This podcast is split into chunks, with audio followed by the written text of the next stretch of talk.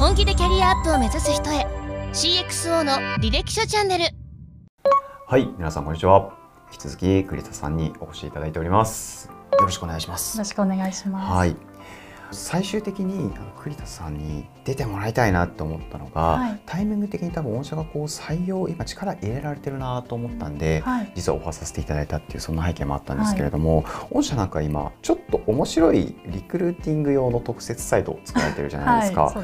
私一番最初見た時に、はいトップページに「活目せよ魂の言葉」とか書いてあってインパクトある言葉あるなと思って見ていったら、ツイッターのフォロワーをはい戦闘力に例えて、はい上からランキングされてるんですよね、はい皆さんが。ね。はい。なかなかこうユニークだなと思ったんですけれども、どういう背景があってやられてるんですか？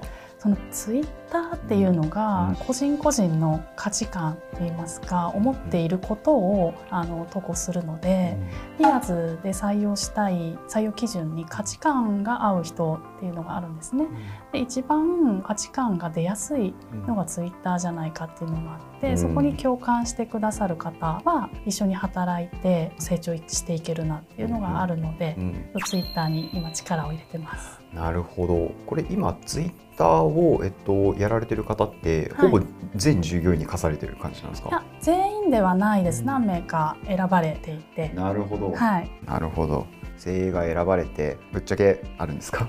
KPI っていうか目標っていうか。いいんですか？そんな大丈夫で話してす。ありますね。まあ、やっぱりう数ツイートしないと届かないので、うん。最初は慣れるっていうのもありますしん。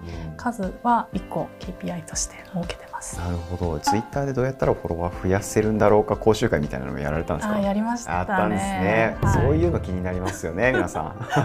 すいません。番組とはちょっと趣旨がずれるんでそろそろ本題に行きたいと思います、はい。前編の後半の部分ではパドシングス的なご経験を伺った際に、はい。役職が変わったタイミングが結構ハードだったなっていうお話があってで付随して役職があるから自分を律することができるんだという話いただいたと思うんですけれども、今おそらく一番大変なのって、はい。お執行役員になられたのが今年の1月はいだと思うんですけれどもそこの前後だと思うんですよ。はい、なられる前後で変わられたこととかなんかありますか？今もなおなんですけど、うん。やっぱりもともと前の役員を見ていたのでその人数も少ないので、うん。やっている内容っていうのはなんとなくわかるんですけれども、やっぱり自分が思っていたよりも、うん。実際になってみると考えることだったりとかが広くなってくるし求められることももちろん高くなるので。自分が理解していると思っていた範囲以上のことをやっぱりやらなきゃいけないんだなっていうのが分かったっていうことが一番大きいですね。なるほど、はい特にまだまだベンチャー技術旺盛なピアーズ社なんでいろんな責任がその辺に転がってるっていうイメージはすするんですよそうですはね。でもそれをやっぱ自分から役職がついてるからこそ、はい取りに行かなきゃいけないみたいな。あそうですね。うんそれがなければやっぱりいや誰かやってくれるだろうってなると思うんですよね人って。うんだけれどこの役職があるからもっとやらなきゃなっていうのを自分で思えるのでそこが一番大きいです。なるほど。面白いですよね。過去多分出ていただいたはい。ゲストの方の中には、役職つく前から自分がこうその役職にもうなりきっているんだっていう気持ちを持ってやり続けるからこそはい。役職になれましたと、まあ、んいう方もいらっしゃる中でやっぱまあそうだよなと思うようなお話だったのかなとも思いますし、はい。世の中の風潮、まあ、なってるわけではないんですけれどもお話しいただいた中でこう女性はあの役職なりたがらない人が多いっていうようなお話もあったと思うんですけど、はい。そこって改めて振り返ってみた時にはい。栗田さん的になんかお考えだったりするんですか、女性がっていうのはあまり考えたことないんですけどそんなになんか女性を出さないので私も、うん。あの姿は女性ですけどよく男だろうって代表からも言われるぐらいなので あまり意識はしてないんですけどやっぱりやってみた方がきっ解は増えるので、うん。決めれるじゃないですか自分で、責任は伴うんですけど、うん。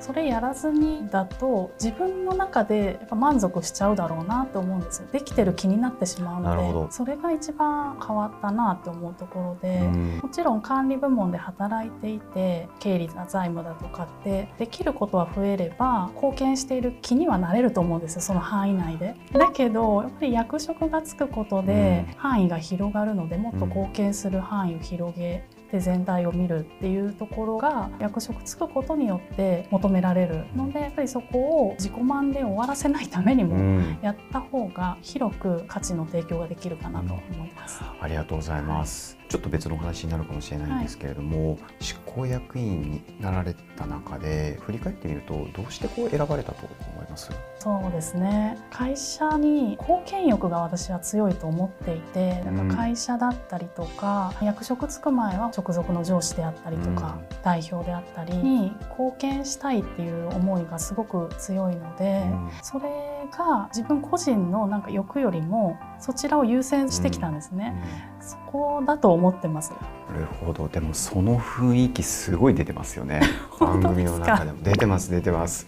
はい、はいありがとうございますなるほどありがとうございます。はい。コーポレートサイドってこう一般的にコストセンターだよねってうんやっぱはい見られている風潮があって、はい。これはあながち間違いでもないんだろうなとは思うんですけれども、今カニ担当役員もやられているっていう中でそこに対する仕事の向き合い方というか、はい。お考えみたいなのがあれば一緒に伺いたいです。そうですね。コーポレートだからっていうわけではないんですけど、うん。やっぱり仕事する上で先ほどもお伝えしたように、どれだけ貢献できるかだと思っているので、相手にとっての貢献度合いがいかに高くできるかっていうのを考えていますね。さっき採用のところで価値観っていう話をしたと思うんですけど、はい。うん個人の価値観は当然あるわけじゃないですか。でもそれがありつつも会社が求める価値観だったりってあると思うので、その時にどちらを優先するかで変わってくるので、うん。そこ優先順位を考えた時に会社が求めるもの、うん。貢献これ言うなんか難しくなっちゃった。でもあれですよね、まあ、会社の価値観と個人の価値観がある中で、まあ、御社の場合は貢献欲みたいなところがうん。会社の価値観としては上位に来ていると。そんな中で仕事をする上でも基本的には会社の価値観に寄り添うようなスタンスでやっていかれてるっていうような感じですかね。なんかうまくまとまりました？まとまらない。まとまらないですね。じゃあなんか最後にせっかくなんでビシッと今後の目標というか、はい。あの夢みたいなものを、ね。はい、はい、会社の中期の目標でもあるんですけど、日本を代表する企業になるっていうのがあるんです。うん。日本を代表するっていうのは当然日本国内だけで活躍する企業ではなくって世界でも活躍するからこその日本を代表する企業なのでやっぱりそこを目指してやっていく中で自分としてももともと入ったきっかけであった海外っていうところに携われればいいなと思ってます。今後はどんどんどんどん、まあ、海外に関わるような事業も立ち上がっていくんじゃないかなっていう期待を持っても大丈夫ですね。はい、ありがとうございます。ちなみにですね、朝桑野社長とやり取りしていたのはですね、はい、栗田さんへサプライズメッセージをいただくためにやり取りしておりましありてが、とうございます。はい、桑野社長ありがとうございます。あの代わって私が読み上げさせていただきます。彼女のサポートがなければ今のピアーズもクアナもいなかったことは間違いない感謝の気持ちは非常に大きいですがステージの変わった現在は栗田さんのさらなる進化を期待しています高い視座を共有しながら切磋琢磨できる関係でいましょう感謝と期待と尊敬の気持ちを込めて桑野よりと頂戴しておりますありがとうございます。はいそのやり取りを。とんでもないですはい。今日は長い時間にわたりご出演いただきましてありがとうございあましたりがとうございました引き続きよろしくお願いしますよろしくお願いします。